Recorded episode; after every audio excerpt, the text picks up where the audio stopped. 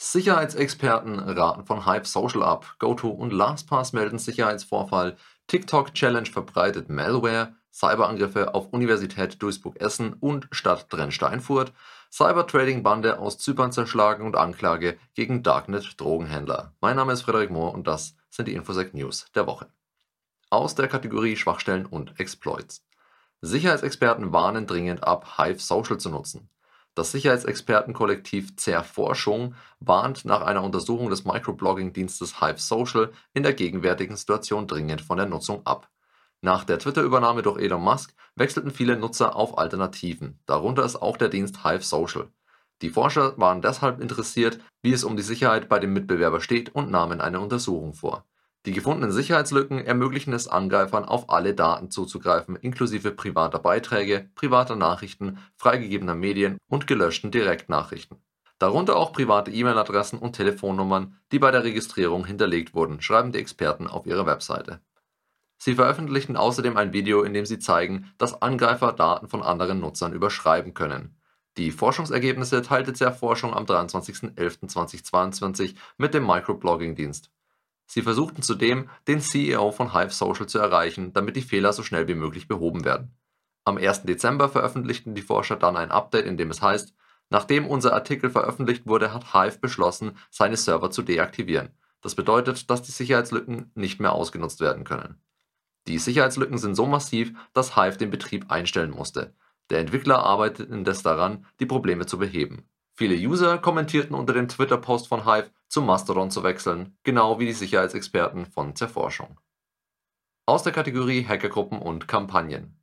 GoTo und LastPass melden Sicherheitsvorfall. Das Softwareunternehmen GoTo, ehemals LogMeIn, das auf Fernwartungsdienste spezialisiert ist, und seine Tochtergesellschaft LastPass, ein webbasierter Passwortmanagerdienst, geben einen Sicherheitsvorfall bekannt. Paddy Srinivasan, CEO von GoTo, schreibt in seiner Mitteilung, dass sie ungewöhnliche Aktivitäten in ihrer Entwicklungsumgebung und bei einem ihrer Speicherdienste eines Drittanbieters festgestellt haben. Sämtliche GoTo-Produkte und Dienste seien aber weiterhin uneingeschränkt einsatzfähig. Der betroffene Cloud-Speicherdienst wird auch vom Tochterunternehmen LastPass genutzt. Deshalb gab auch der CEO von LastPass, Karim Tuber, zeitgleich in einer Mitteilung bekannt, dass auch sie unter einem Sicherheitsvorfall leiden. Cyberkriminelle verschafften sich mit Informationen aus dem Sicherheitsvorfall vom August 2022 Zugriff auf bestimmte Elemente von Kundendaten. Passwörter der LastPass-Kunden sollen aber dank ihrer Zero-Knowledge-Architektur zu jeder Zeit sicher verschlüsselt sein das genaue Ausmaß des Sicherheitsvorfalls sei noch nicht bekannt, ein führendes Sicherheitsunternehmen wurde beauftragt, Untersuchungen eingeleitet und die Strafverfolgungsbehörden informiert. Invisible Challenge auf TikTok verbreitet Malware. Sicherheitsforscher von Jackmarks, einem globalen Software-Sicherheitsunternehmen, sind auf eine Kampagne gestoßen, die es auf Anwender von TikTok abgesehen hat. In der Invisible Challenge geht es darum, nackt ein Video aufzunehmen mit einem Spezialeffekt, dem Invisible Body. Der Effekt entfernt den Körper der Person aus dem Video und ersetzt ihn durch ein unscharfes Konturenbild. Die Angreifer locken ihre Opfer mit TikTok-Videos, in denen sie eine Software bewerben namens Unfilter. Die soll angeblich dafür sorgen, TikTok-Filter aus Videos zu entfernen, um die Menschen der Invisible Body Challenge nackt zu sehen. Der Einladungslink der beworbenen Software führt zu einem eigens eingerichteten Discord-Server, danach geht es weiter auf GitHub, um den Filter schlussendlich zu erhalten um das Ganze noch glaubhafter zu machen, gibt es Videos auf dem Discord-Server, in denen der Filter vermeintlich verwendet wurde. Die Anweisungen, mit denen man die Unfilter-Software erhalten soll, setzen Wasp-Stealer-Malware ein, die sich in bösartigen Python-Paketen versteckt. Wasp-Stealer ist eine Malware, mit der Angreifer Passwörter, Crypto-Wallets, Discord-Konten und weitere sensible Daten abgreifen können die TikTok-Konten der Cyberkriminellen sind zwar mittlerweile gesperrt, aber der Discord-Server ist nach wie vor vorhanden mit über 30.000 Mitgliedern, wobei die Zahl weiterhin ansteigt und der Angriff durch ständigen Identitätswechsel der Angreifer nach wie vor andauert. An dieser Stelle ein kurzer Einwand in eigener Sache. Der vorgegangene Artikel zeigt eine Form von Phishing, wenn auch nicht via E-Mail. Die Cyberkriminellen nutzen hier eine Technik, mit der sie die potenziellen Opfer freiwillig und durch ihre eigene Neugier angetrieben dazu brachten, eigenhändig etwas Schadhaftes herunterzuladen und zu installieren. Wir zeigen im Rahmen unserer Awareness-Kurse solche und viele weitere Techniken auf und bringen dir und deinen Kolleginnen und Kollegen diese Seite unseres zunehmend digitalisierten Lebens auf spannende Weise näher. Schau am besten auf learn.lastbreach.com vorbei oder schreib uns an training at lastbreach.com. Wir freuen uns auf deine Anfrage und zeigen dir gerne, warum unsere individualisierten Awareness-Schulungen genau das Richtige für dein Unternehmen sind. Und jetzt zurück zu den News.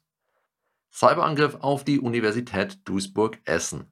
Die Duisburger Universität gab am 28. November in einer Pressemitteilung bekannt, dass sie Opfer einer Cyberattacke geworden sind. Die komplette IT-Infrastruktur musste infolgedessen heruntergefahren und vom Netz genommen werden. So stehen auch die zentralen Dienste wie PC-Anwendungen, E-Mail und Festnetztelefonie nicht zur Verfügung. Die Schäden werden derzeit von IT-Experten der Universität ermittelt, die intensiv damit beschäftigt sind, die Systeme schnellstmöglich wieder betriebsbereit zu machen. Die Dauer ist jedoch noch nicht abzusehen und wird eher länger dauern, sagt die Rektorin der Uni in einem Video. Der Angriff der Cyberkriminellen fand am Wochenende statt. Sie drangen in die internen Systeme ein und verschlüsselten große Teile davon. Im Anschluss forderten sie Lösegeld. Zuständige Behörden wurden informiert und eine Anzeige erstattet. Nach der ersten Bestandaufnahme war schnell klar, dass alle Microsoft Office-Anwendungen, interne Verwaltungssysteme und der E-Mail-Verkehr kompromittiert worden sind. Es gibt massive Einschränkungen für Studierende und Angestellte der Universität, sogar die Prüfungen wurden um 14 Tage verschoben. Außerdem werden die Studenten darum gebeten, auch ihre eigenen Endgeräte auf Schadhaftes zu prüfen. Stadt Drensteinfurt informiert über einen möglichen Cyberangriff. Die Stadt Drensteinfurt in Nordrhein-Westfalen informiert auf ihrer Webseite, dass möglicherweise ein Cyberangriff auf sie vorbereitet worden ist. Die Informationen dazu haben sie aus einem laufenden polizeilichen Verfahren. Zur Sicherheit haben sie die gesamten Systeme heruntergefahren, schreibt die Stadtverwaltung. Aktuell wird alles geprüft und die Polizei Münster ist eingeschaltet.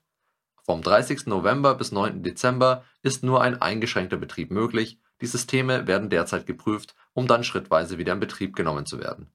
Am 2. Dezember kann man dem Update zum Sachstand entnehmen, dass die wichtigsten Scans der Systeme abgeschlossen werden. Es wurde keine Schadsoftware auf den städtischen Servern festgestellt, auch Datenverluste gibt es laut der Mitteilung nicht. Als nächstes soll die Hard- und Software der Bediensteten überprüft werden. Zeitgleich erfolgen die ersten Arbeiten zum Hochfahren der Fachanwendungen durch die IT-Abteilung sowie ausgelagerte Systeme durch externe Dienstleister, schreibt die Stadtverwaltung Drensteinfurt. Aus der Kategorie Wirtschaft, Politik und Kultur. Schlag gegen eine Bande der zypriotischen Cybertrading-Industrie. Laut einer Pressemitteilung der Generalstaatsanwaltschaft Bamberg gab es zahlreiche Festnahmen und bereits erste Anklagen im Zuge des Cheetah-Ermittlungsverfahrens.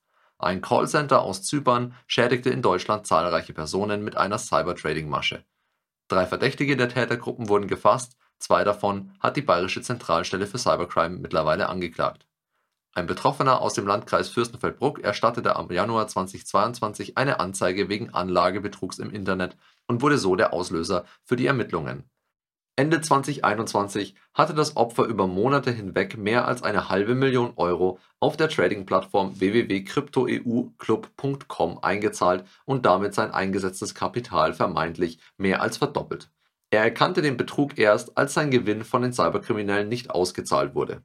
Die kriminelle Gruppe, die sich selbst Cheetah nennt, beginnen ihren Betrug aus einem Callcenter im Nordteil der Insel. Für die Podcast-Hörer hier eine kleine Info. Cheetah in diesem Sinne Gepard, nicht Schummler, wobei zweites auch passend wäre. Sie kontaktierten ihre potenziellen Opfer in Deutschland mit angeblichen profitablen Investitionen über ihre Fake-Handelsplattform. Eine 32-jährige Frau wurde bereits im April 2022 von der Bundespolizei in Frankfurt festgenommen und befindet sich seitdem in Untersuchungshaft.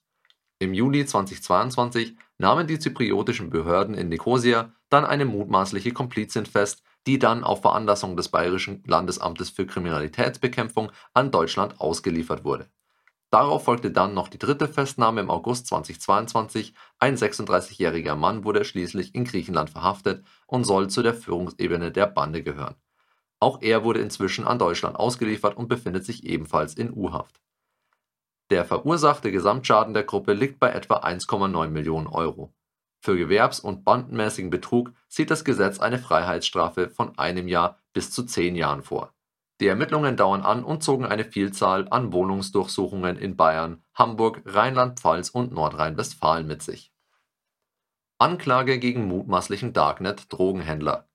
Ein 20-Jähriger aus dem Landkreis Schwandorf wurde beschuldigt, in der Zeit zwischen Januar 2020 und Februar 2022 auf verschiedenen Plattformen im Darknet mit Betäubungsmitteln gehandelt zu haben. Über seine Vendoren-Accounts, also Händlerkonten, soll er große Mengen von verschiedenen Drogen, darunter Kokain, Heroin und Crystal Meth, verkauft haben. Er nahm mit seinen illegalen Geschäften scheinbar fast 167.000 Euro ein und betrieb sein Geschäft mit den Drogen als eine Art Dropshipping im Darknet. Der junge Mann war bereits vorbestraft und sitzt seit März 2022 in Untersuchungshaft. Die Anklage lautet vorsätzliches unerlaubtes Handeltreiben mit Betäubungsmittel in 1083 Fällen und unerlaubtes Handeltreiben mit Betäubungsmittel in nicht geringer Menge in 144 Fällen. Auf die Zulassung der Anklage durch das Amtsgericht Bamberg wird derzeit noch gewartet. Das war's wieder für diese Woche. Die Weekly News gibt es in der Monatsübersicht als Newsletter, im wöchentlichen Format auf unserem YouTube-Channel und natürlich als Podcast auf diversen Plattformen zu abonnieren. Ich wünsche euch noch eine schöne Woche, danke fürs Zuhören und bis zum nächsten Mal. Stay safe.